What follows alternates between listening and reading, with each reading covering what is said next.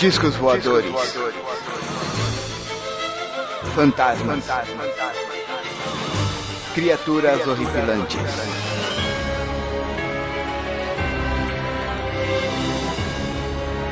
Este é Mundo Freak Confidencial.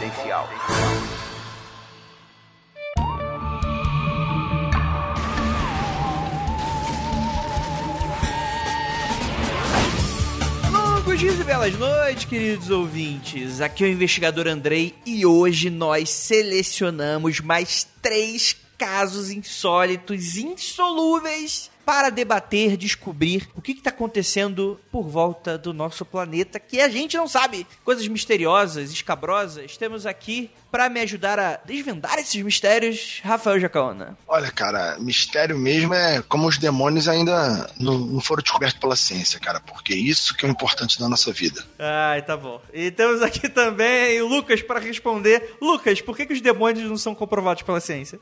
Porque a ciência tem mais o que fazer, né, cara? Que absurdo.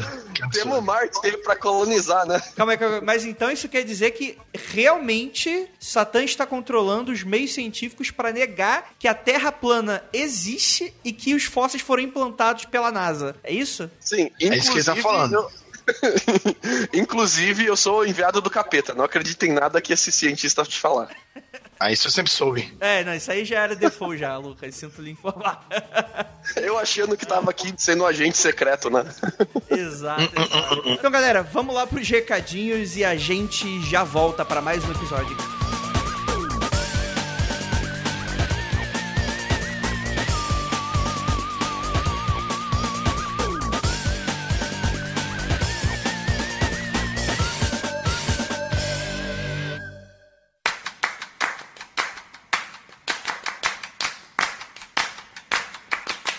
Não pula. Chegamos aqui nos recadinhos e eu prometo que vão ser apenas dois minutinhos para entregar o que eu tenho para entregar para vocês, sem ser prolixo. Primeiramente, agradecer a pautíssima da queridíssima Luísa Toledo, do Leandro Perdizo e da Pris Guerreiro. Muito obrigado. E se você gosta desse programa, gosta de tudo que a gente faz e, enfim, confia na gente para novos projetos, que vocês sabem da qualidade que a gente entrega, tem o apoia.se barra confidencial, todos os links aí no post. Você pode apoiar financeiramente, entrar no nosso grupo secreto, onde a gente tem discussões mais sérias e aprofundadas sobre os assuntos abordados nesse podcast. Vocês podem ver a pauta e ajudar a confeccioná-las e também escutar os episódios em primeira mão sendo gravados. E, galera, eu digo que tem muita coisa que fica fora da edição, que olha, ainda bem que, que, que a edição corta. Mas os, os ouvintes, investigadores oficiais, sabem o que, que rola, o que, que rola nos bastidores. E falar sobre o meu livro, Calciferam Demônios, Bruxas e Vagantes, a sua aventura sobrenatural favorita, está aí em diversas livrarias. Muita gente me perguntou, Andrei, poxa, eu consigo o seu, o seu livro, não quero pagar frete, onde é que eu consigo ele? Então, são poucas unidades que foram enviadas para o Brasil todo, en- então eu não tenho exatamente aonde cada qual está em cada quê. Mas que pelo menos aqui no Sudeste, já tem Livraria Cultura, Saraiva, você já dá pra encontrar um livro. Quem sabe se você for aí na sua cidade, você não acaba encontrando ele, assim como outros livros da Penumbra. Caso você não queira brincar de caça ao tesouro, você pode, obviamente, ir até a Penumbra Livros, até o site deles, lá na penumbralivros.com.br, acessar a loja e fazer tudo o que tiver que fazer. Lembrando que um anúncio que eu fiz já pros apoiadores e é a primeira vez, eu vou sortear entre eles, apoiadores, um kit Penumbra, onde vão estar todos os livros da Penumbra Livro. Olha só que bacana, porque você também concorre a sorteios. E não existe melhor parceria do que Mundo Freak e Penumbra Livros, tá bom, galera? Então é isso, compre meu livro, por favor, e vamos lá pro podcast que ficou sensacional.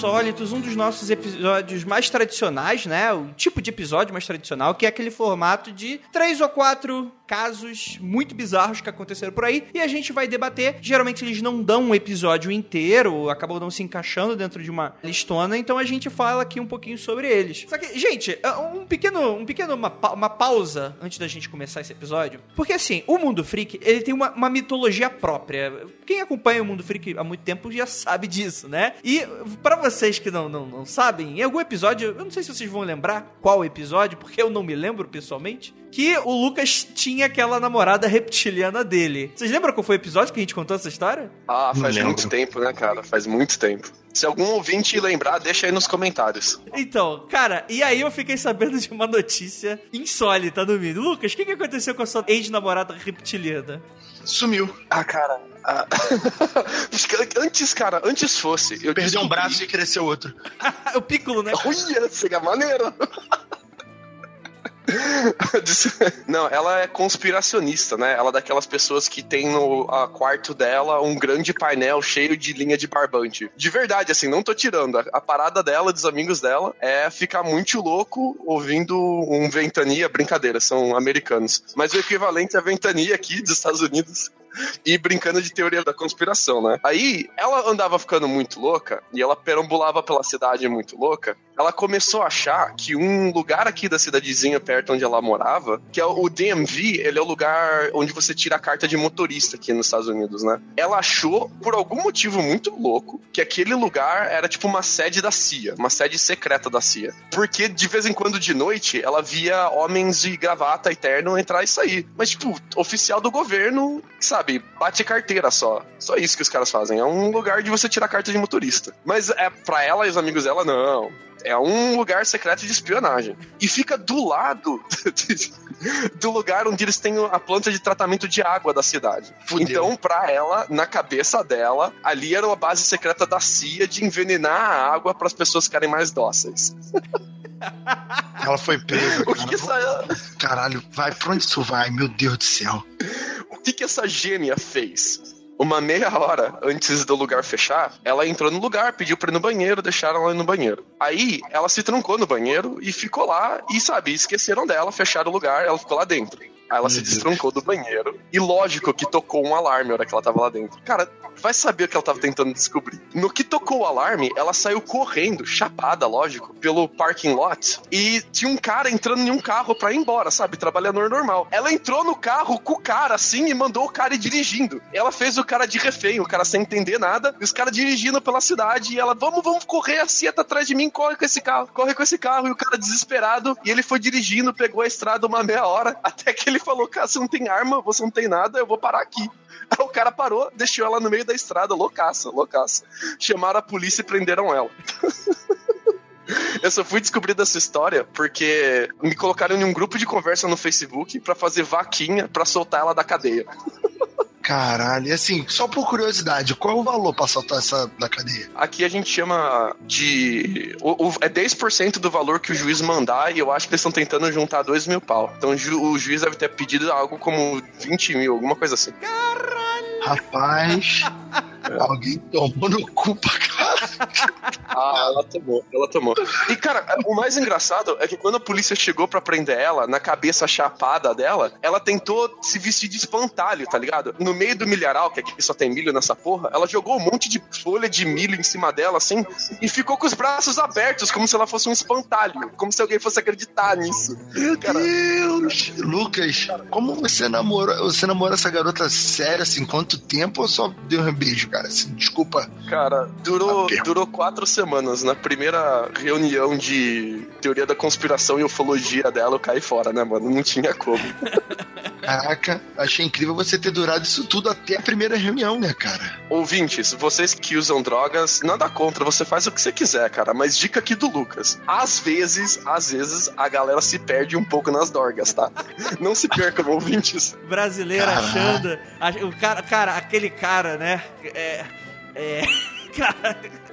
Cara colocando, né, nas redes sociais, né, ah, maconha, tipo, colocando foto de maconha do perfil. Nossa, é 4,20, né, olha, se achando o lê maconheiro, né? Aí tu vê o nível de chapação da pessoa, vai pro meio do milharal se fantasiar de espantalho pra fugir da CIA.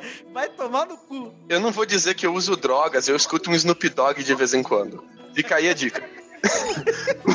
Mas, cara, não se percam nas dorgas, tá? Não se percam. Beijo, mãe do Lucas. Caraca, Luca, tua mãe escuta esse programa pra ela descobrir que você puxa um back. Eu não puxo um back, não, cara. Mas ela escuta todo o episódio. Ah, claro que não, entendi. Não, Lucas. Ô, ouvinte, se você tivesse fantasiado de espantalho pra fugir da polícia, eu acho que é a hora de maneirar, tá bom? Esse é o sinal, tá? Caraca, meu irmão. Bem, é isso. É. É. Cara, até perdi, perdi, né? O, o tom, né, cara? Eu tô passado. O primeiro caso é muito interessante porque ele fala sobre a mulher de Isdalen. Olha aí, meu norueguês. O pessoal da Noruega fala norueguês? Eu acho que sim, cara. Ah, é? Não, é que geral. Cara, esses países aí, tipo, falam, tipo, tipo, dialeto de alemão. Eu nunca sei quantos idiomas esses putos sabem falar. Tipo, Suíça. Suíça, tipo, os caras falam alemão. Ou não? Ou, ou, Não, eles falam norueguês. Beleza. Não, calma aí, ele falou norueguês na Suíça, agora eu fiquei confuso. Não, tá. Não, caralho.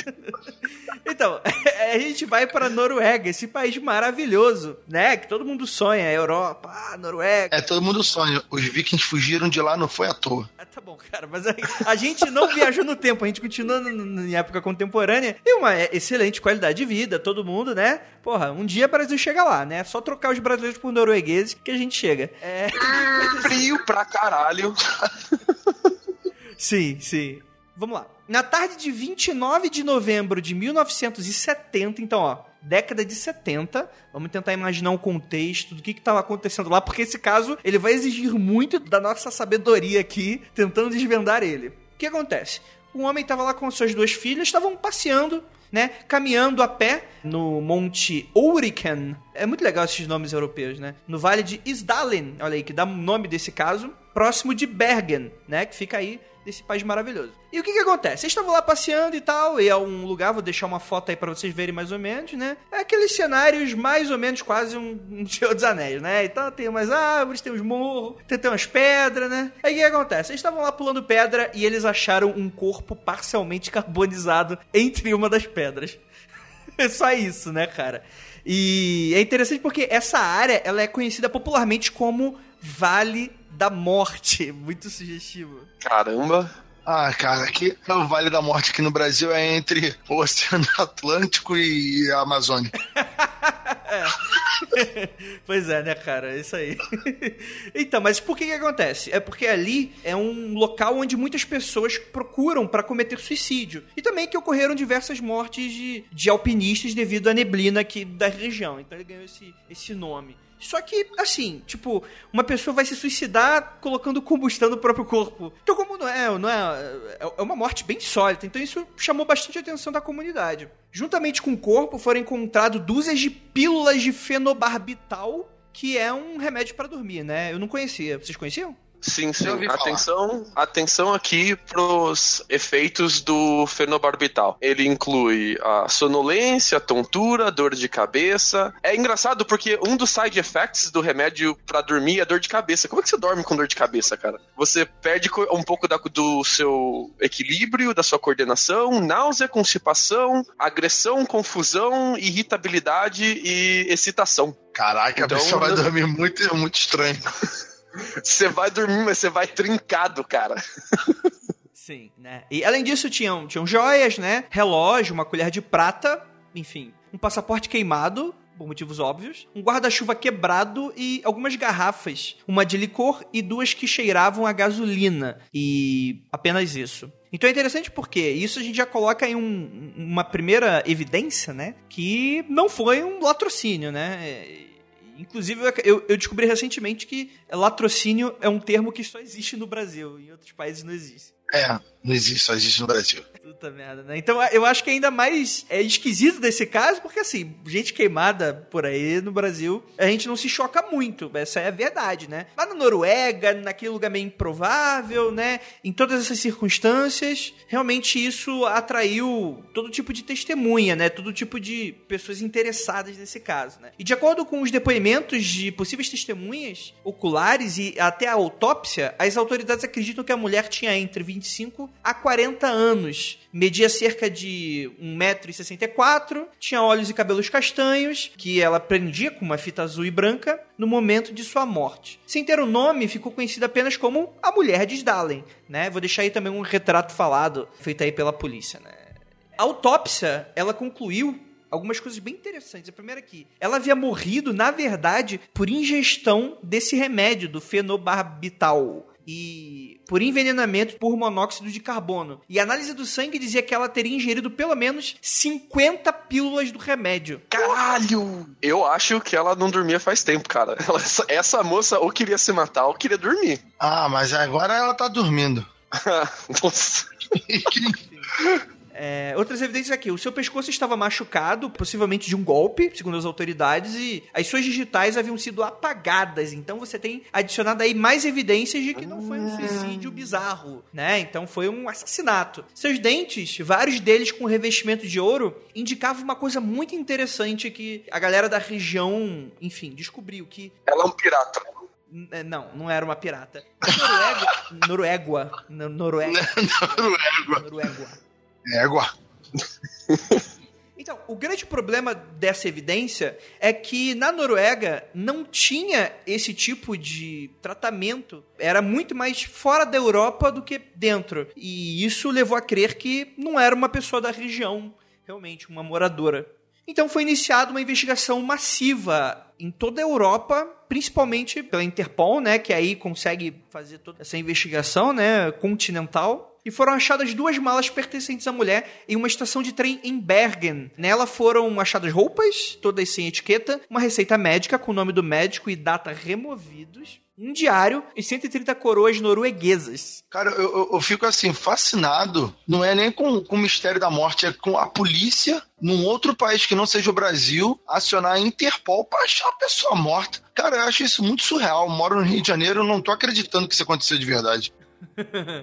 É, filho. Década de 70 ainda, né? Década de 70 ainda, sei lá, deve devia ter menos ainda casos desse tipo. É, mas acharam dinheiro com ela, cara. Significa que se ela foi assassinada, não foi por motivo de roubo, né? Na, Sim. A pessoa não achou uma, alguém acampando ali, foi lá e tentou roubar ela. Então eu acho que já, a gente já pode ir descartando aos poucos aí. Baixa probabilidade de suicídio e baixa probabilidade de ela ter sido assaltada, né? Ou também ela ter sido assaltada ali, vai ter, vai encontrar bandido assim, com azar longe, né, cara? E um cartão postal de um fotógrafo italiano também foi encontrado em seus pertences. E quando esse fotógrafo foi questionado sobre, disse que deu uma carona para ela até o hotel de Alexandra, Alessandra, na cidade de Loen, onde haviam jantado juntos. Ela havia dito que era de uma cidade pequena, no norte de Joanesburgo, na África do Sul, e que havia ido à Noruega a passeio. E essas informações não levaram a investigação a nada, no fim das contas.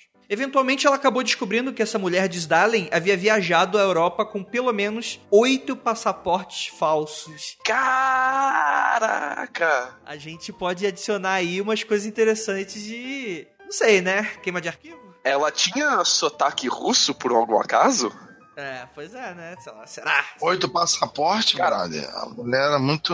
É, eu, é, cara, esquisito nada, é uma espiã. Ah, rolou uma queima de arquivos ali, cara. Literalmente. Queimaram ela os arquivos. queima de espião.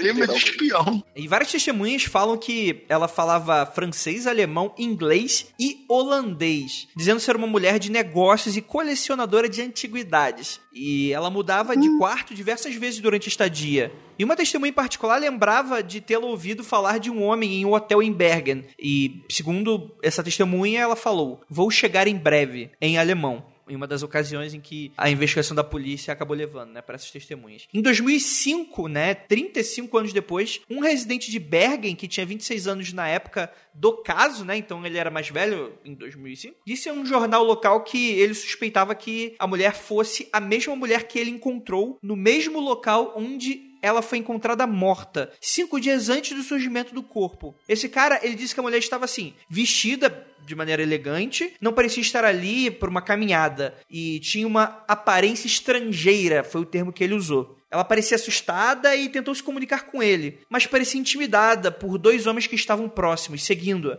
O homem diz a ter reconhecido dos retratos divulgados pela polícia na época, mas foi aconselhado a não fazer nada, pois o caso nunca seria resolvido. Uma garçonete que também alegou ter visto disse que a serviu no hotel Neptune e que ela estava sentada com dois representantes da Marinha Alemã. Caramba! Um deles um oficial mas que estes não se falavam muito. Acho que esse caso aí é bem isso que o Lucas já falou. Com essas características que relataram antes, como encontraram ela durante, no local que encontraram ela, as coisas que falaram sobre ela, como ela agia, o que ela falava, o que ela fazia, muito provavelmente ela na década de 70, então, altíssima chance dela ser alguma coisa de governo, espiã, alguma coisa do gênero, cara, ou alguém contra a lei e tal, porque não é possível uma pessoa capacitada dessa, na Noruega, ser queimada no meio do nada, é, eu estaria espião, mas muito fácil. Muito fácil. Até fico com vergonha de falar isso. Cara, o que, que tinha de marinha alemã em 1970? No pós-guerra ali da Guerra Fria, não tinha nada de marinha alemã, cara. É, é bem bizarro mesmo. Na Noruega ainda, né? É, o que, que dois oficiais alemães pós-guerra estão fazendo no, na Noruega com uma moça de oito passaportes falsos? Eu acho que ela era espiã e alguém resolveu apagar ela. E não só uma pessoa que sabia onde ela estava, mas que sabia que ia dar merda se ela fosse identificada. Tanto é que fizeram questão de apagar as digitais dela, né? Você pode ver que a pessoa não só tentou matar ela com remédios, não só tentou matar ela com uma pancada na costa, mas jogou a moça no fogo e apagou as digitais dela, cara. Dá pra não sobrar dúvida, cara. Não, não, não, não. Eu acho que foi diferente. Eu acho que foi diferente, mas eu, eu, eu, vou falar isso daqui a pouco. Mas eu acho que é interessante a gente salientar que esse último relato dessa testemunha, é, eu não sei se a gente pode também levar muito a sério, porque, tipo, como é. a própria Luísa Toledo, que montou a pauta, deixou aqui escrita. É muito conveniente, né? Essa coisa de ele não ter falado na época e só ter revelado isso 35 anos depois, né? É. Às vezes,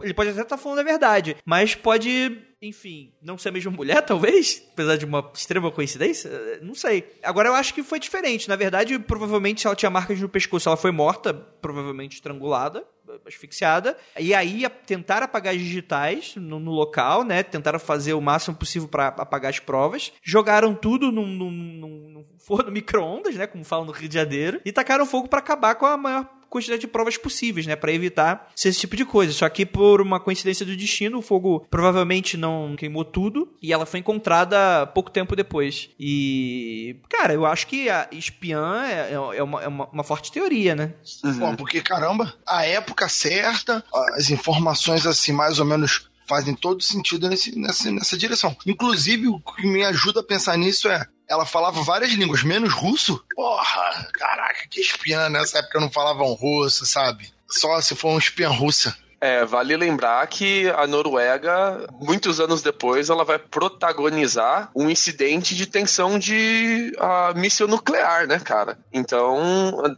desde aquela época já rolava ali um centro de inteligência e espionagem de todo quanto é canto, de tudo quanto é país, porque ela, ali era o lugar para você lançar míssil nos outros, né? Aí, ó. Que, pô, é muito, muito na cara, maluco. A pessoa tá, tem todas as informações. Agora, o mistério desse caso é o quê? Quem era a mulher, ou quem a matou, ou tudo? Eu acho que tudo, né, cara? a conjuntura dos fatos, né? A gente tá falando dessa teoria, mas uma das teorias mais plausíveis, né? Claro que fica no ponto de rumor e, e nada concreto. O que, que as autoridades da Noruega falam? É inconclusivo. Você não tem para onde, de onde que você vai continuar essa investigação. O que que acontece? Uma mulher sem nome, se ela tinha oito passaportes, você não sabe quem ela é. Por mais que você pergunte, ah, você sabe por onde ela passou. Mas se ela tinha oito passaportes, ela pode ir trocando de passaporte conforme ela ia viajando, né? Aí fica irrastrável, Sim. Né, cara. A própria coisa de ser espiã, usar essas técnicas, já dificulta, né? Ainda mais você usando a morte dessa forma, dificulta ainda mais. Então, é um dos casos que é inconclusíveis, né? Uma forte teoria na época que surgiu, mas sem evidência nenhuma, apenas como rumores, o, o Lucas chegou bem perto, né? Esses rumores eles falam que o interesse dela poderia ser uma base de mísseis próxima, né, que ficava oeste da região naquela época. E pode ser aí uma grande possibilidade, né? Uma espinha russa ou algo nesse sentido. Era difícil ter chutado qualquer outra coisa, porque na escola a gente aprende Noruega, a gente aprende Vikings e a gente aprende crise de 1995 dos mísseis. É isso que a gente aprende de Noruega, acabou. Então, ou eu ia achar que ela era viking, ou eu ia achar que ela é espiã tentando descobrir alguma coisa sobre foguete, cara. Não tem outra coisa pra achar. Ou uma espiã viking que queria saber foguete, né, cara? Vai, vai saber. Uma espiã Ou ela. Não, não, não, não, não, agora eu tô entendendo. Ela poderia, sabe? Na verdade, foi uma invenção dos Illuminati. Ela tá querendo fazer uma outro esquema, mas os Illuminati jogaram essa de espiã para parecer uma coisa que ela não é, que era espiã. Eles forjaram isso tudo. Claro! Cara, mas se você quer esconder uma história, você não inventa um mistério em cima dela, né? Tu inventa algo que responda, né? Se você quer esconder uma história, você não inventa uma história, ponto, né, cara? Pelo contrário. Pelo Não, contrário, cara. no, Bra- no Brasil inventaram a história do ET de Varginha pra quê? Pra esconder a verdade de quem era o ET de Varginha. Então, cara, mas apareceu uma moça morta na região. Tu quer esconder a história? Tu fala que ela era, sei lá, era a faxineira que trabalhava numa cidadezinha de interior que tá fazendo turismo. Pronto, ninguém mais vai investigar. Acabou a história, não tem mistério. É que isso não é a polícia brasileira, né? Eles não engoliram. Eles precisavam de um mistério insolúvel pra parar a investigação. Entendi, então. Mas é, eu acho que se a gente for um pouco mais pé no chão, eu acho que a gente não precisa ir tão longe quanto espiã ou qualquer relação com a guerra, né? Porque essa época de 1970 ela é muito fértil na nossa imaginação. A gente logo já começa a pensar em coisas grandiosas, governos, guerra. A gente pode pensar como uma contrabandista, por exemplo, de artigos de arte, de artigos antigos, que antigamente, especialmente na década de 70, ainda rolava muito contrabando de item de museu, de coleção pessoal. E pelo que os rumores apontam, né? Que tem pouca evidência, tem muito mais rumor. Mas pelo que os rumores apontam, ela era algum tipo de comerciante internacional, cara. Pode ser, pode ser. Aí, ó, os Illuminati aí, ó. Ela tava comercializando o quê? O Santo Sudário ou alguma peça de Jesus Cristo, rapá. Pirâmide Isso. com molho, cálice sagrado. O cálice, caraca. Lucas, você acertou. Mas deixando, deixando essa loucura de lado, Rafael, é uma, uma outra teoria que eu posso pensar aqui é por que, que decidiram apagar ela? Provavelmente por ser uma pessoa envolvida em mercado negro, né? Pra apagar provas no momento que ela não fosse mais necessária, ou, ou por algum motivo se acharam, alguma organização se achou ameaçada, quanto, né? Se a gente for descartar essa coisa de espião, que é, com certeza, né? Agindo nas sombras, ou você é espião ou você é contrabandista, né? Não tem muito como fugir. Ou Illuminati, né? Rafael acertou. Sempre. Ou ela tava trabalhando pra um próprio demônio. Ela podia ser alguém que fez um pacto com um demônio. Tava tentando ir lá cobrar. Ou ela poderia ser um demônio que tava tentando cobrar a alma de alguém. E alguém lá, tipo os irmãos Winchester, prenderam ela e queimaram o corpo dela. Ela morreu porque ela era maligna. É porque é assim que funciona, né, Rafael? Você morre só se você é maligno. Se você não é maligno, você vive pra sempre. É isso aí que acontece. Não, vai ver que também a pessoa boa tentou dar calote nela e ela queimou a pessoa. Vai ver que ela era pessoa boa e o demônio queimou ela. O senso de moral do Rafael é, é interessante, né? Se essa história tivesse parado antes de falar sobre os passaportes, eu ia ter chutado que ela tentou cometer suicídio ali com, com o remédio e caiu na fogueira que ela tinha feito. Mas a, a parte que deixa a gente assustado é os passaportes e as digitais. Porque aí você tem certeza que alguém tentou apagar a informação, né? Ela sabia demais. Talvez a pessoa não queria estar ligado a ela de jeito nenhum, ou queria apagar alguma informação que ela sabia. E, cara, acontece no Brasil o tempo todo. Aconteceu também na Noruega. Uma curiosidade é que esse caso ele foi aberto novamente esse ano de 2017 para serem feitas análises mais detalhadas do DNA da mulher. E a técnica, que obviamente não estava disponível na década de 70, foi a única conclusão definitiva que chegaram, que é de que ela é descendente direta de europeus. E, enfim, foda-se, né? porra, vou procurar a árvore genealógica da mulher, porra, parabéns, né? Ela é europeia. Nossa, consegui. Branca de pele clara e ruiva, descendente de europeu. Ok, não sabíamos. Bem,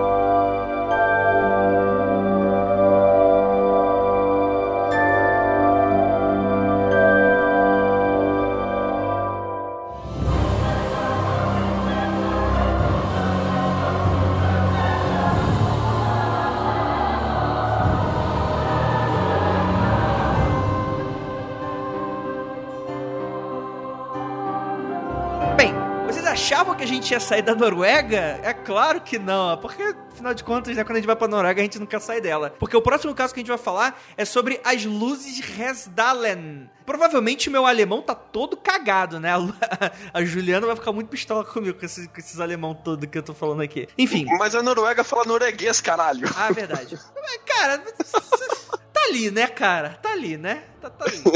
Resdalen é um pequeno vale na região central da Noruega, que no final de 1981 e até 1984, esses moradores que viviam nesse vale ficaram muito preocupados e alarmados com luzes estranhas e inexplicáveis que apareciam em vários locais. E foram observadas centenas de luzes no auge da atividade. Havia cerca de 20 relatos por semana. E as luzes de Resdalen, como elas ficaram conhecidas, são de origem desconhecida até hoje aparecem tanto de dia quanto de noite, flutuam através e acima do vale e são geralmente luzes brancas, brilhantes, às vezes amarelas ou até vermelhas e podem aparecer acima ou abaixo do horizonte. André, como que uma parada aparece abaixo do horizonte? É simples, você olha para frente. Tá olhando para frente? Ah. Tem o horizonte, ponto de fuga. Aham. Uhum. Pra baixo é chão, cara. Calma, deixa eu terminar de falar, cacete. Ele tá pensando. Cara, o ponto de fuga não é o seu chão, porque o seu olho fica no chão, o, o Lucas. Não fica no chão, né? não. Não tem olho no dedão do pé. Se tu tá num vale, então tu tá num grande buracão criado por Deus, ou pela natureza, ou por Satã, dependendo de, de alguns. Ah, saquei. Então, tipo, ap aparece assim, perambulando o vale, mas mais perto que lá. Ah, saquei, saquei, saquei. Eu, eu moro em Illinois, cara, aqui é tudo plano. é verdade, né? Enfim. Sobre a duração do fenômeno, ele pode chegar de segundos, mas também podia durar horas. Então era essa coisa bem constante e, enfim, assustou bastante pela a quantidade de vezes que ele aconteceu. Não foi uma ou duas vezes. Inclusive, alguns relatos falam que às vezes as luzes se movem com uma enorme velocidade. Em outras ocasiões, essas luzes pareciam balançar lentamente para frente e para trás. Em outras ocasiões, eles passaram no ar cara, é bizarro, né? É, obviamente, a primeira coisa que você pensa é sobre relato ufológico. Mas, tendo em vista essas descrições, vocês conseguem pensar em alguma explicação possível? Vai ter. Vai ter disco voador ali. Forte. Afinal, o que, que tem luz no céu? Aurora boreal? Hum, não, não pode. Papai Noel passando de, de rena? Talvez, tá ali na área. Talvez, né, cara? Talvez. Cara, a gente tem descrição de raios globulares espalhados pelo mundo. Pode ser que aquele lugar seja um lugar propício para raios globulares e a gente não sabe o porquê. Mas eu, eu sempre tenho um receio com, com essa resposta, porque ela é uma resposta estilo religião, sabe? Sabe quando a pessoa não sabe a resposta, ela fala, é Deus. A raio globular virou é Deus dos céticos, entendeu? A pessoa não sabe o que é o fenômeno, tem luz no céu, raio globular. Eu não gosto muito dessa resposta, mas é o que mais se encaixa que a gente conhece, cara. O bizarro não é o fato de ser luzes, mas a forma, a descrição do movimento da luz, né? Que a gente não sabe se é um foco de luz, se é reflexo de alguma coisa, mas parece que tá sambando, desenhando, brincando ali no ar, de forma livre, leve e solta. E eu, pelo menos, não tenho nenhum conhecimento de nada que faça esse tipo de, de movimento, de fenômeno emitindo luz assim. Sabe? A gente não pode falar que é drone, porque vem desde lá de trás, não é uma coisa nova. Tem todo tipo de informação pra gente realmente não saber o que, que é, cara. E a imagem que tá aqui na pauta, pelo menos, é sinistra, cara. É sinistra. Porque fica claro que não é reflexo, é uma fonte de luz. E é uma fonte de luz forte, e é uma fonte de luz longe, cara. É sinistro. É, pois é. Então, eu vou falar sobre essa foto. Só que antes de falar sobre essa foto, eu só acho que vale a menção, porque às vezes o ouvinte. A gente já chegou a falar sobre raios globulares aqui no Mundo Frio, principalmente em podcast sobre ufologia, mas vale, acho que a, a remensão, né? Raios globulares, eles são um fenômeno em que é descrito como um, um raio, né? Um relâmpago, em que ele funciona de uma forma meio esférica e que ele vai de baixo para cima. Muitos falam sobre isso. Só que assim, esse fenômeno ele é considerado por alguns da ciência e outros não. Então assim, ele é um fenômeno que ele nunca foi realmente comprovado. Ele não é meio comprovável porque existem muitos poucos relatos sobre, mas é uma possível explicação de um fenômeno talvez natural extremamente raro que pode acontecer e, enfim, as pessoas têm, têm poderia ter essas explicações. É geralmente ligado a tentar explicar fenômenos ufológicos com esse tipo de fenômeno, né? Principalmente se a gente for pegar aqueles relatos bem antigos que o pessoal da ufologia também gosta de levantar para si, que é, por exemplo, aqueles folclores, tipo a como é que é aquele do, do, dos mastros do, dos navios? Eu esqueci agora. Fogo de São Telmo. É, isso, fogo de São Telmo também. Que era dito também que era causado por raios ou raios globulares, né? Que são, seriam fenômenos meteorológicos muito raros. Só que eu acho que, inclusive, assim, tentando ir por um lado não Rafael Jacaona, eu acho que também é, é um pouco complicado também os raios globulares, porque se ele é um fenômeno que ele é tão raro assim, como é que ele foi algo tão frequente na região durante quatro anos seguidos? Que aparecia de noite, de dia, tinha uhum. aquele comportamento que ele não era um comportamento uniforme, ele aparecia abaixo do horizonte, acima do horizonte, se movimentava às vezes. Que às vezes, por exemplo, se você viu uma luz no céu, pode ser um satélite. Década de 80, a gente já tem aí alguma coisa para observar no céu feito por seres humanos. Meteoros se partindo em diversos pedaços, pegando fogo na atmosfera, faz, faz esse risco de luz no céu. Quando você vê meteoro bem de longe, assim, aqueles bem pequenininhos, é exatamente assim que você vê. O problema é o negócio ficar passeando no céu, né? Porque aí não tem como ser meteoro, que meteoro tem uma direção só, né, cara? Sim, sim, sim, sim. Acho que esse, esse é realmente um grande mistério. Se, obviamente, as testemunhas estiverem corretas, né? Se não for coisa de tabloide. Mas eu acho pouco provável porque enfim, eu, nunca ouvi falar sobre Noruega ser, ser um grande centro de Londres, por exemplo. O, o, Brasil, o bebê diabo, né? Até porque se são relatos de quatro anos aí, não deve ser uma cidade grande, né? Também. Então, poucos uhum. moradores. Por que que talvez pessoas criariam esse tipo de coisa? Dentro da própria cidade, talvez? Não sei, alguma coisa de fora, tipo um tabloide de fora, tipo o tabloide de Londres falando sobre pegar uma cidade aleatória da Noruega para falar porque seria muito difícil lá verificar? Pode ser, talvez, né? tipo, levar pra, pra. É, pode ser, né? Eu gosto disso, vocês ficam inventando um monte de coisa para esconder a verdade que tá na sua cara. Tá? Então continua inventando aí. Cara, tem que dar um braço e torcer. Eu sou assim, quando, quando a explicação é muito óbvia, o André deve ficar chateado, porque eu falo logo, ó, isso aí não tem nada de sobrenatural. Mas quando tem, cara, acabou, não tem muito mistério, tem, acabou. É o, é o, o Alien, o desvoador passeando pelaquela área, fazendo a reforma ali, o caminhão de mudança chegando, sabe? Tem que dar um braço a torcer, cara. Pô, é tão bonito quando vocês fazem isso, entendeu? Então, André, aceita. Ah. Aceita. Cara, é, eu tive a curiosidade de abrir Resdalen no Google Maps, com a primeira vez que eu olhei para essa pauta. E Resdalen, ela fica em um. Não é bem um vale, é como se fosse uma fresta entre duas montanhas, com um, um, lago cortando ela em 90 graus. E é um lugar, cara, que ele parece ser muito lindo, assim, de natureza. Mas eu, eu fico pensando se o fato de estar tá ali entre a, duas montanhas, exatamente espremidinha entre duas montanhas, se alguma coisa a ver com essas luzes estarem refletindo em alguma coisa da montanha, cara. Sim, pode ser. Mas aí tá, o, o, o pôr do sol refletindo sempre é na mesma hora? Tá, mas mas eu, eu entendo refletir numa imagem, mas você refletir pro olho humano? É, não sei, cara. A, a refletir tem, cima... tem, tem uma fonte de luz. Se você me falar que isso sempre acontecer numa hora igual, por exemplo, eu posso fazer uma. falar que isso aí tem a ver com o ângulo que a luz estava batendo do, do, do pôr do sol e estava fazendo esse efeito. Ok, mas se tem hora aleatória e não tem fonte de luz necessariamente, aí, aí tem, tem uma complicação, entendeu? Uhum. Não é nem. Acho que a gente não sabe se ele tem uh, momentos aleatórios, né? Ou se é o mesmo horário todo dia. O que me, me deixa mais encafifado é a duração do fenômeno ser de alguns segundos ou até mais de uma hora. Porque se for reflexo do sol, ele tinha dizendo que não tem, vai, em dois dias que tem mais ou menos a mesma quantidade de nuvem no céu, é para durar o mesmo tanto, né, cara? Não é para durar tanto assim de diferença entre um dia e o outro. Aliás, eu fico mais em dúvida ainda que momento do ano que isso acontece mais, para tentar colocar ali a Noruega a, em que direção e posição em relação ao sol ela tá. Então fica essa dúvida, se algum ouvinte souber mais informação sobre Resdalen, por favor nos diga, cara, porque é realmente intrigante. Cara, se realmente a gente tiver algum ouvinte que tem essa informação, parabéns, cara. De verdade. Ouvintes de Noruega, cara. Imagina que maneiro. Por favor, me convidem. É... é... Casem comigo, me dê um visto. É, cara, é isso que eu ia falar em seguida por inbox. É, é interessante porque essas luzes elas estão sendo observadas até hoje, que talvez uma, uma pergunta que fosse vir à tona em algum momento, que em algum momento daqueles quatro anos foi uma atividade intensa, mas foi aos poucos diminuindo, mas nunca desapareceu de fato. Chegando até hoje, um número que eu acho bem expressivo, que são mais ou menos de 10 a 20 avistamentos por ano. O que não, não é pouca coisa pela região, né? Por quê? Porque são quando os ETs estão vindo e indo, pô. Tá, tá bom, Rafael.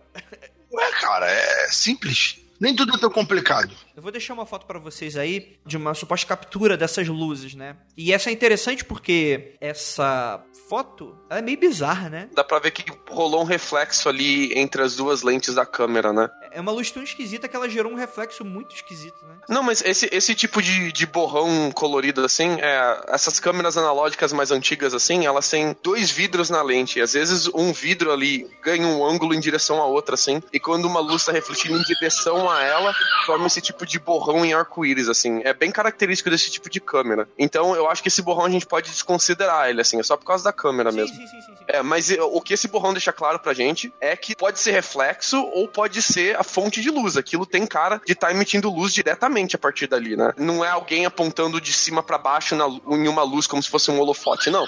Tá vindo do céu, cara. Sim, sim, sim. É muito legal porque quando eu vi essa foto pela primeira vez, a primeira coisa que eu pensei foi aqueles efeitos de fotos de longa exposição. Pro ouvinte que não é muito Uhum. conhecedor de fotografia, eu vou explicar o que que é isso. Você provavelmente já viu algum amigo com algum tipo de efeito. Algumas câmeras semi-profissionais, ou algumas não, todas, né? Não sei se todas as semi-profissionais, mas profissionais ou semi-profissionais, você pode ver na- nas configurações e setar algumas coisinhas, inclusive o tempo de exposição da foto para luz. O que, que é isso? Dependendo da câmera, você pode aumentar a exposição de luz ou diminuir. Se você aumentar a exposição de luz, quer dizer, deixar maior tempo. Porque é é que é foda porque eu vou ter que explicar o básico sobre fotografia, né? De câmera escura e tal. Tempo de abertura só. Quando você bate uma foto, a câmera abre a portinha, deixa a luz entrar e fecha. Só que bem rápido. Quando você deixa a abertura pra durar mais tempo, ela abre mais devagar e fecha mais devagar e mais luz entra. Se tiver alguma fonte de luz fazendo um movimento muito rápido enquanto a portinha tá abrindo e fechando, vai parecer um borrão. Bastante gente brinca de balançar a câmera, deixar a abertura muito lenta e balançar a câmera enquanto tira foto de alguma luz neon, alguma coisa assim. Porque sai borrão, sai bonito. Não, não. É o contrário, é o contrário. Você tira a foto da pessoa e a pessoa segurando alguma fonte de luz, tipo um celular, ela faz um movimento rápido e, e quando você vê na foto, sai como se ela estivesse desenhando na luz. Porque a, a câmera ficou tanto tempo aberta que ela pegou aquele movimento e a luz saiu desenhada. É, muito, é um efeito muito legal, parece uma parada meio Harry Potter, né? Sim, sim, mas eu tava pensando mais no fotógrafo tirando foto de alguma coisa de longe, assim, sabe? Sim. Porque teve um tempo que eu namorava uma fotógrafa e a gente morava em Nova York. Ela trabalhava pra Harper's Bazaar. A gente saía de noite em Nova York e a gente gostava de tirar foto das placas de neon. Porque tem muita placa de neon maneira em Nova York. E a gente gostava de brincar com a câmera. Então a gente brincava com a abertura, com os settings da câmera e tentava fazer formas diferentes com, com a parada de neon. Às vezes a gente brincava de mexer a câmera bem rápido, às vezes de mexer a pessoa passando por trás da placa, porque a gente, quando é placa de neon, a gente não tem como mexer a placa, entendeu? Não tem como tirar uma placa de neon de um bar e mexer a placa, sacou? Com a lanterna é legal brincar de lightsaber, porque com a lanterna você consegue mexer lá no ar. Mas é, é bem, é bem legal, assim. Aliás, eu posso até mandar pra deixar no post, assim, as fotos que a gente tirava. Eu acho que eu ainda tenho elas. O único problema desse efeito que eu acabei de descrever, ele poderia muito bem é, ser a resposta. Só que o problema é,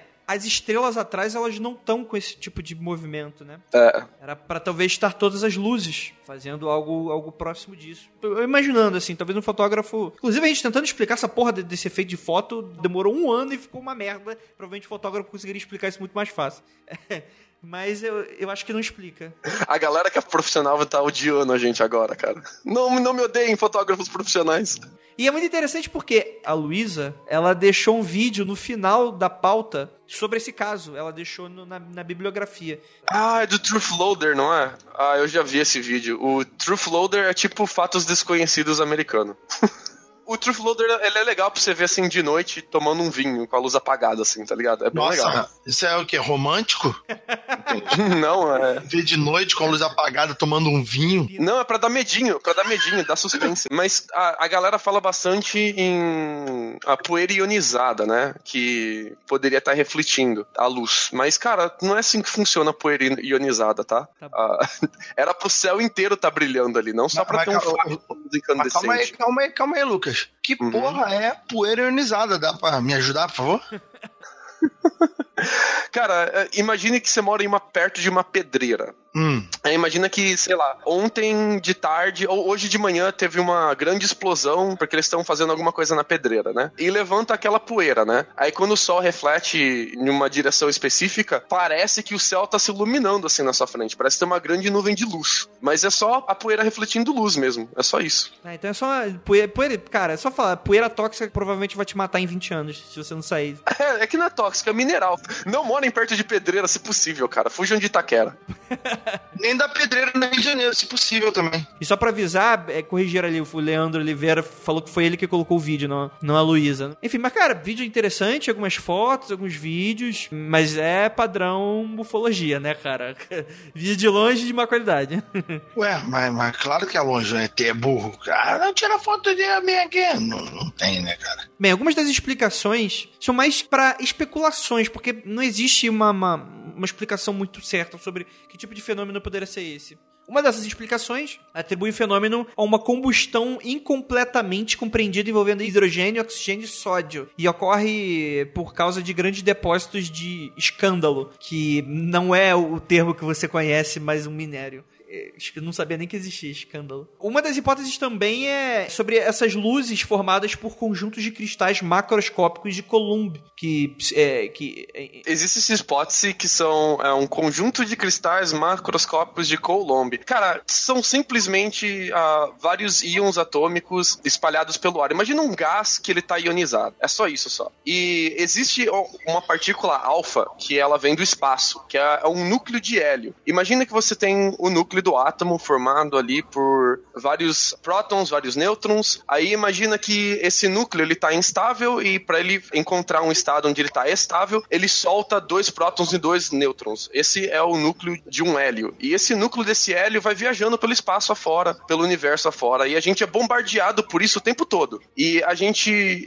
alguns balões meteorológicos até, que levam câmeras de alta exposição o espaço, para tirar foto bonita mesmo. Às vezes a, aquilo passa pela lente da câmera e bate na lente da câmera e, e dá um efeito legal, assim, de ver. Mas é, é difícil você tirar foto disso se espalhando pelo céu, porque ele emite muita pouca luz você teria que ter um raio muito concentrado de núcleo de hélio, de partícula alfa, caindo em um lugar muito específico ao mesmo tempo, o que é muito improvável estatisticamente. E para isso acontecer de forma repetida, todo dia, quase, por anos seguintes, cara, isso é, é de uma improbabilidade, assim, quase infinita. Essa hipótese que levantaram que é que tem radônio na atmosfera de Resdalen. E quando esse núcleo bate no núcleo do radônio, acontece um efeito que ele solta bastante fóton, então ele se incandesceria. Mas isso a gente teria teria como ver como se fosse pequenos flashes, entendeu? A gente não veria como se fosse uma bola de luz fazendo rastros pelo ar, feita a nuvem voadora do Goku. Gente. É.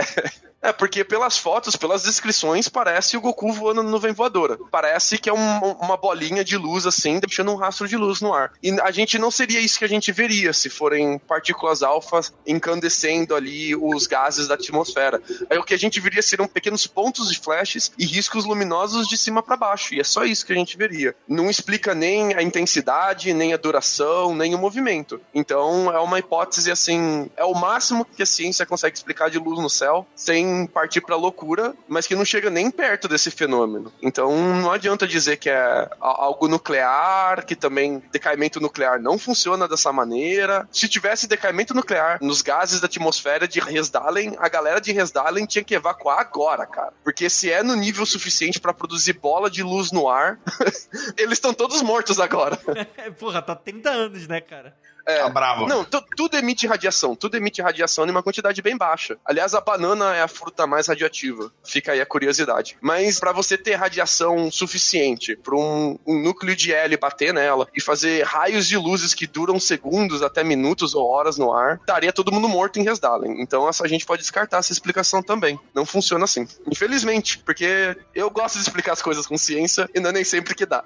sim, sim, sim, sim. Existem também outras explicações científicas, né, envolvendo cristais de quartzo, coisa nesse sentido de cientista. E é interessante que em 2016, um desses cientistas, o norueguês Christian Opdal Eid, como é que se fala essa porra desse nome, né, cara? Parece nome de Steven Universe. Christian Opdal Eid publicou um artigo que avaliava que poderia ser talvez uma superexposição de ondas EM cósmicas ou colisões de partículas de raios cósmicos como fonte desse fenômeno. E aí surgiria o Quarteto Fantástico. Agora, é, é interessante porque eu queria, queria levantar nem isso, porque, pra falar a verdade, eu não entendi porra nenhuma do que isso quer dizer. O Lucas vai provavelmente explicar daqui a pouco. Mas o que eu queria levantar era uma outra coisa. Porque se um cientista que é norueguês, ou seja, ele conhece a região e provavelmente conhece o fenômeno, e ele é um cientista, eu não sei exatamente se ele é um cientista sério ou não, vamos lá, mas vamos, levar a crer que sim. É um cientista que tá levando o caso a sério, que mora na região, então provavelmente é um caso que ocorre de verdade, né? Eu acho que é o que pensar, né? Vai ver que esse cientista nem existe, né, cara? Porque, assim, eu, eu entendo bastante, né? leio bastante coisas do tipo que é meio doido, e às vezes essa notícia é meio doida coloca nomes que nem existem para dar alguma credibilidade, né, um bagulho que não existe. Então, assim, supondo que o cientista exista, tá? O que o Andrei tá falando faz todo sentido. Mas tem a chance dele, esse cara nem existir. Só não, ele existe disso. sim. Eu tô olhando pro Twitter dele, cara. Ah, então. Ah, então agora sim, né? Twitter, beleza, né? Ó, ó, Vou te mandar aqui, ó. Vou te mandar aqui um perfil, ó. Perfil de Deus. Caralho, a gente provou que Deus existe, caralho. Terra plana é assim também. Não, ele tem, ele existe sim. Eu tô vendo. O, o, cara tem LinkedIn, tem SSRN, ele, ele existe. Ah, mas dá uma olhada aí, porra. Vê se tem coisa relevante dele, se é só maluco. Vai ver que só citaram o nome dele pra dar credibilidade. Imagina, eu cito lá na, que descobriu uma teoria matemática muito foda de um estudante de tal faculdade dos Estados Unidos chamado Lucas Balaminuti. Aí vão ver que você existe. Uhum. Você nunca falou Não, porra nenhuma peraí, sobre isso. Não, eu tô acatando aqui no site da biblioteca, só um segundo. Demora dois segundos fazer essa busca. Esse é o Lucas. Pera, pera, pera, pera, pera. É, então, ele não tem artigos publicados, cara. Ih? Esse cara existe, ele disse cientista, mas eu não consigo achar nem de que universidade ele é afiliado e não tem artigo científico publicado. Então, é, é, é, alguém da Noruega que falou. A gente pode baixar ele pra esse nível. Aí, ó, viu? Viu? Acabei de, acabei de ser cético agora e funcionou, tá vendo? Por isso que eu falo, quando eu sou cético, mas quando eu acredito, eu acredito, pô. Pode confiar, confia. Não, eu, eu não duvido que o cara seja algum cientista, que ele realmente publicou algum artigo em algum jornal pequenininho, desconhecido, local, alguma coisa assim. Mas a, a explicação explicação que ele deu, que é o que a gente pode, em vez de tentar desbancar o cara, por favor, vamos tentar desbancar a explicação do cara, né? Que ondas cósmicas EM, não, pode esquecer, cara. Colisão de partículas e raios cósmicos, a gente já explicou que não é assim. Para captar raios cósmicos, a gente tem que fazer um laboratório especializado com uma piscina ionizada e ímãs gigantes debaixo da Terra para conseguir ter esse tipo de captação, cara. Não, você não vai ver nuvens voadoras no ar, assim, brilhando e soltando raios de energia. Então, a gente pode descartar o que esse cara tá dizendo. Ele tá falando assim, é mais ou menos o que ele tá falando assim, ó. O máximo que a gente conhece cientificamente, que chega perto, ó, mas muito longe, mas que chega mais perto disso, são esses fenômenos aqui. Agora, não quer dizer que essas luzes de Hasdalen são esses fenômenos, entendeu? Eu acho que é mais ou menos assim.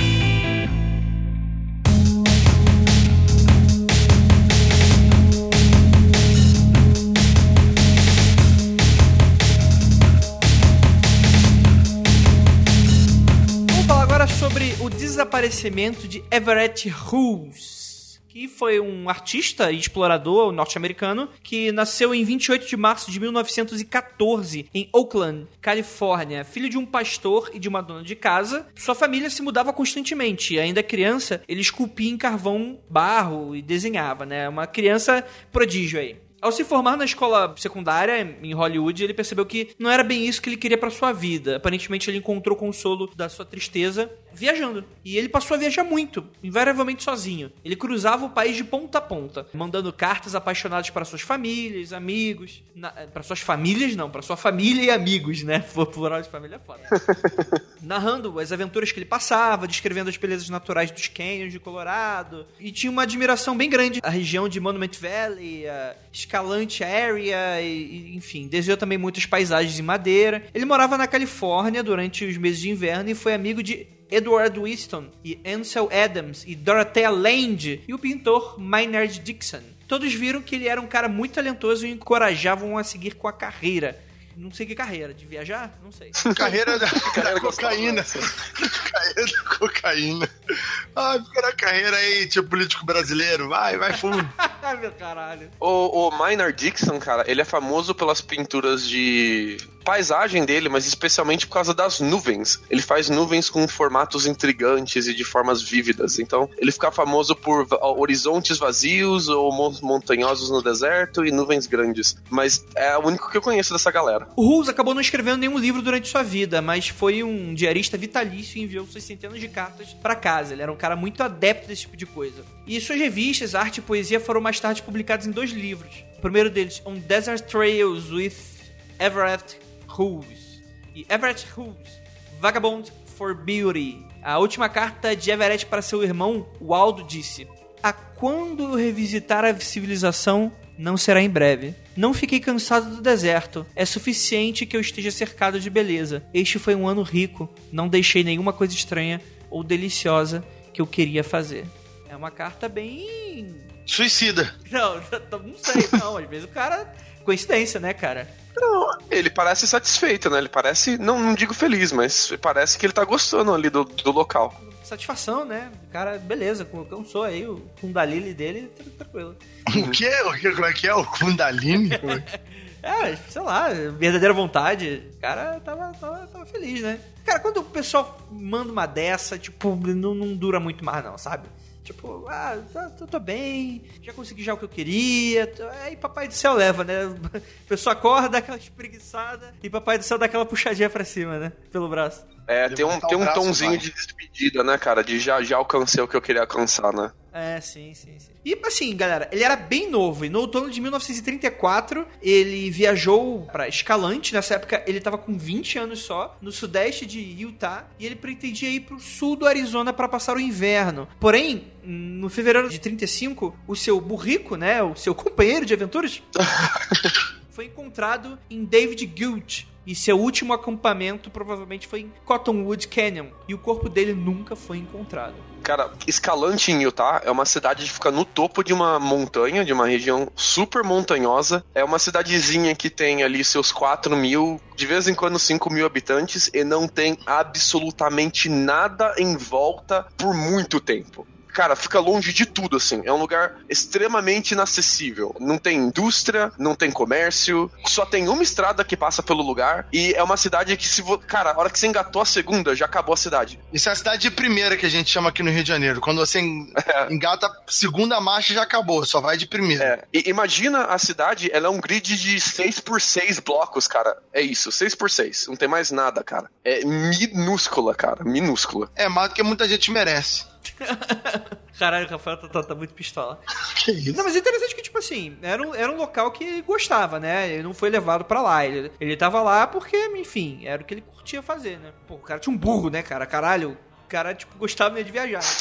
existe uma lenda que fala que existe uma testemunha da morte desse cara, que é o jovem navarro chamado Anneth Ness, que depois de 37 anos disse a sua neta, a Daisy Johnson, que ele testemunhou, que ele, na verdade, o que ele disse? Ele disse que viu, na época, ele estava em Cambridge, perto da fronteira ali com Utah, com Arizona, quando viu dois índios Utes assassinando um jovem branco e levando suas mulas. O Navarro, né, o Annette, ele pediu pra neta levá-lo até o local onde ele tinha enterrado o corpo numa fenda. E ele precisava pagar uma mecha do cabelo para fazer uma, uma cerimônia de cura ou coisa desse sentido. E com isso foram realizados testes de DNA e o resultado concluiu que os restos eram dele. Só que o que acontece? Em 2009, o arqueólogo Kevin Jones verificou que os restos do crânio não correspondiam aos registros dentários do Hulse. E novos testes foram conduzidos pelo Instituto de Patologia das Forças Armadas. E o que, que aconteceu? Não eram dele dessa vez, olha aí. Eita é uma história que também não tem muita resposta, né? O seu desaparecimento é, é bem, bem misterioso até hoje. Ele não é considerado um suicida, de maneira geral, e além disso, ele sempre se mostrou muito desconfortável entre homens, né? Preferindo estar sozinho, vagando, né? Ele era um cara meio socialmente. Era um vaqueiro. É, ele, ele, tem, ele tem todo esse aspecto, toda essa fala, toda essa pompa de cowboy, né, cara? E é engraçado, porque ele parece ser um cowboy bem fora de época, assim, né? Já tinha acabado toda essa, essa era do, dos cowboys, né? Ah, o engraçado é que, no caso, diz que o último acampamento provável dele foi em South Willow Canyon, não é? No Cottonwood Canyon, desculpa. São cinco horas de viagem, cara, de carro, na estrada boa. E é um terreno extremamente, extremamente montanhoso que ele cruzou. E eu fico me pensando o que, que esse cara tava fazendo no meio do deserto de sal, subindo e descendo montanha no burrico, cara. Uma, uma pista interessante, mas que pouquíssima evidência, é que um, um cara chamado Greg Funseth, em 2001 acabou achando em uma das cavernas do deserto escalante uma coisa interessante, né? Que o pai desse cara, do Hulse, é, acabou atribuindo por ter sido feito pelo filho dele, né? Que era uma palavra que foi escrita Nemo, tipo peixe, e logo abaixo a data de 1934. Vai ver que ele escreveu o roteiro nessa época, alguém achou e depois fizeram. Cala a boca, Rafael, pelo amor de Deus. É. Enfim, é, é, dito que essa palavra sempre assombrou o pai dele, pois ele pensava que o significado dela talvez o ajudasse a entender o que aconteceu. E, enfim, é uma história bem interessante, né? Eu acho que, tipo assim, quando você é um pai, né, você vai se prender a qualquer coisa, né, para tentar buscar algum tipo de solução, né, pro mistério. Isso aí tá parecendo até a história do cara do, do Acre. pois é.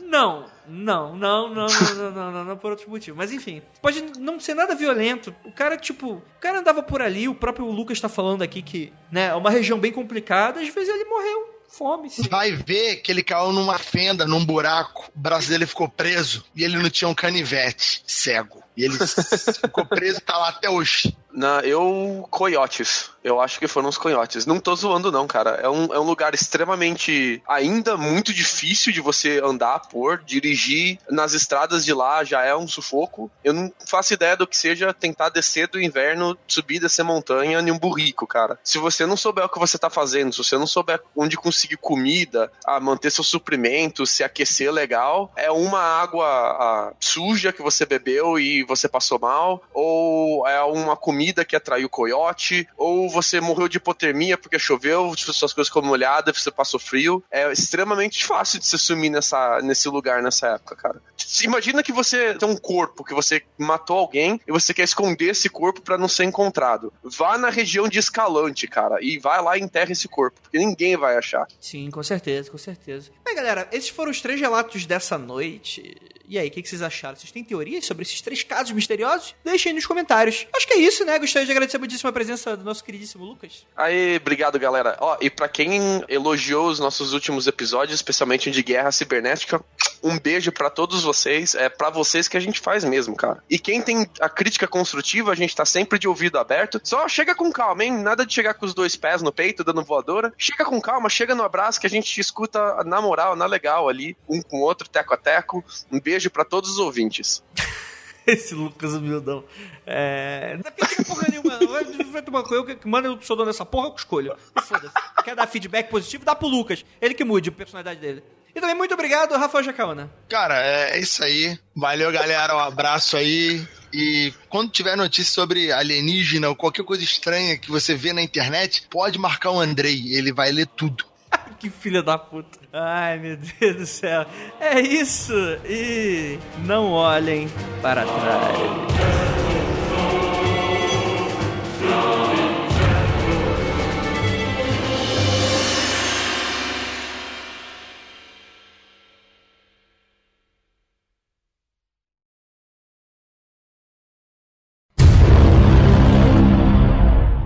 Agora em off aqui rapidinho, Guilherme, não coloque isso nem fudendo. É, vocês sabem da piada do, do, do, cara que enfiou a banana no c... Não, qual que é a piada do cara que enfia a banana no c... Caraca. Pegou câncer e morreu. Bosta. É, é isso, gente. Que eu realmente não entendi. Ué, o Lucas falou que é, porra, explicar piada é foda, caralho. O Lucas falou que é a maior, enfim, radiação é da banana. Banana que emite mais radiação. É. Das frutas. É, realmente ficar piada não melhora ela nada. o Rafael. Foi. Cara, foi tão infame que eu não tô nem acreditando, cara. Tinha que entrar no ar essa porra. Nem eu tô acreditando, eu tô aqui sem saber qual é, do porquê dessa fonte assim. Eu tô bobo. Tá bom, tá bom, Guilherme. Coloca aí nos eixos essa porra. Que baixaria. Eu tô passado.